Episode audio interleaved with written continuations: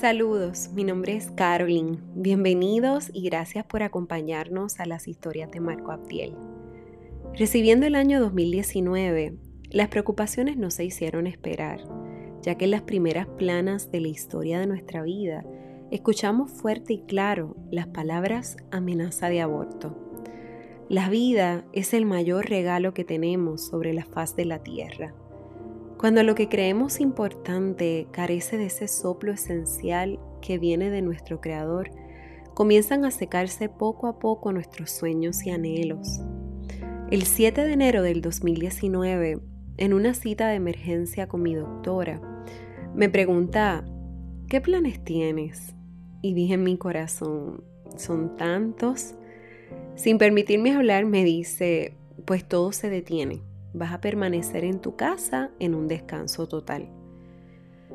Ah, para muchos, la cuarentena comenzó el día 15 de marzo del 2020 con una pandemia sin precedentes, pero en mi caso comenzó el 7 de enero del 2019. Tuve que acostumbrarme a permitir que las horas pasaran y disfrutar de la quietud y el reposo, mientras mi mente no cesaba de hacer cuestionamientos reproches, dudas que constantemente me hacían preguntarme si realmente esto era el plan perfecto de Dios. Para los que nos gusta saber qué pasará mañana y vivimos anticipando, quedarme en casa no era una opción ya que quería ser parte de la planificación de nuestros proyectos. Pero era una orden médica y también una orden divina. Día a día Dios me fue mostrando a través de muchos recursos y en oración cómo cada día tiene su propio afán.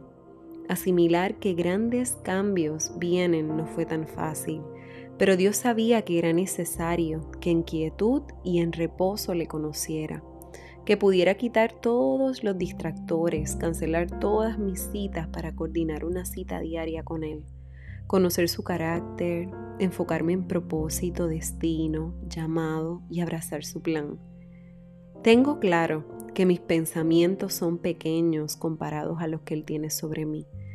Estaba a punto de comenzar una de las mejores temporadas y no me había dado cuenta, porque las luces de la ciudad, los afanes de la vida y mi propia agenda no me permitían ver que Él estaba tratando de captar mi atención.